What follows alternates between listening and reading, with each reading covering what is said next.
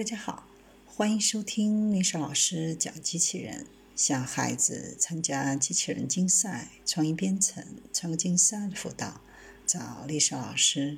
欢迎添加微信号幺五三五三五九二零六八，或搜索钉钉群三五三二八四三。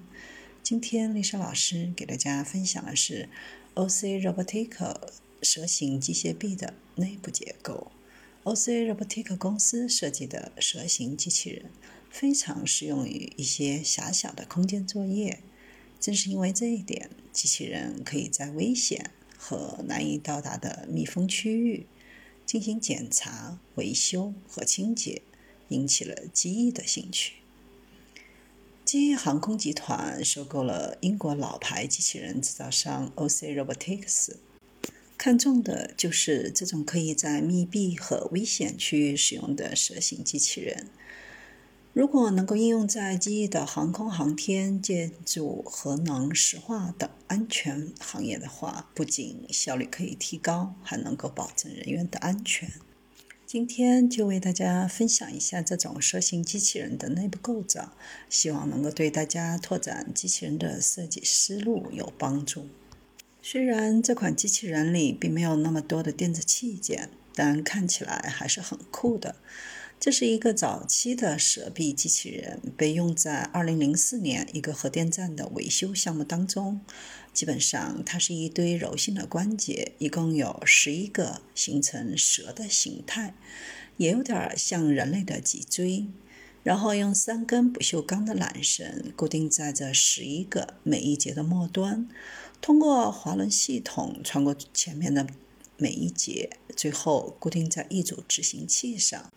通过收放钢丝绳，就可以控制蛇的曲率变化。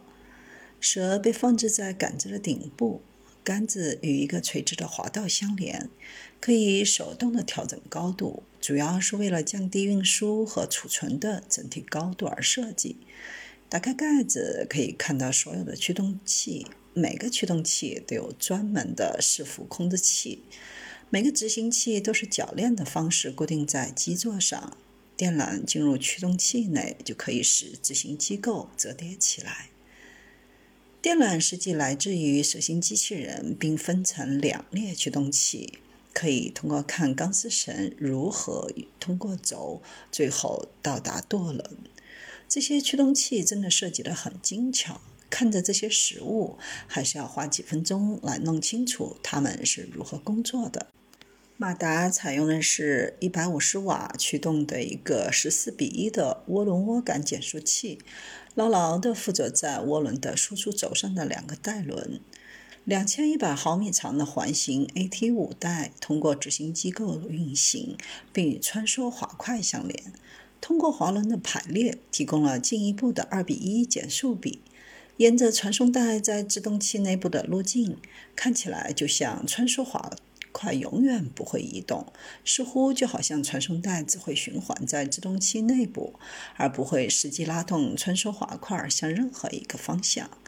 最巧妙的是，让穿梭滑块真正移动的地方是涡轮输出的两个驱动带轮中的一个比另一个多出一颗牙齿。